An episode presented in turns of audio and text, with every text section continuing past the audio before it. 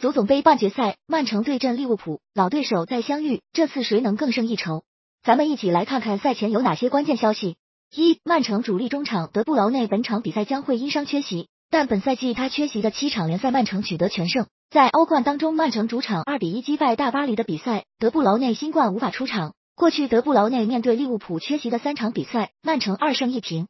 二、曼城主力中卫迪亚斯目前已跟队训练，并且进入了欧冠与马竞的次回合比赛名单。本场比赛他有望能够复出面对利物浦。过去三次他首发面对利物浦战绩为一胜二平，保持不败。不过是否真的能复出，还是得看临场的首发名单。如果他不复出，那么可能还是使用斯通斯。斯通斯的表现要比迪亚斯差不少。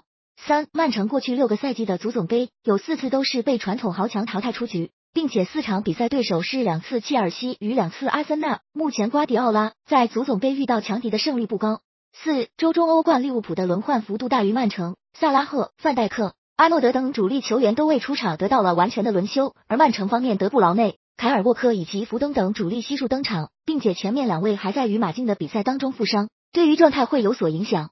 五利物浦本赛季在非主场比赛面对传统五强，目前保持不败，他们取得了三胜三平的不败战绩，击败了阿森纳、曼联，战平切尔西与曼城。这次，并且这六场比赛至少能够打进一球。包括联赛杯决赛面对切尔西的胜利，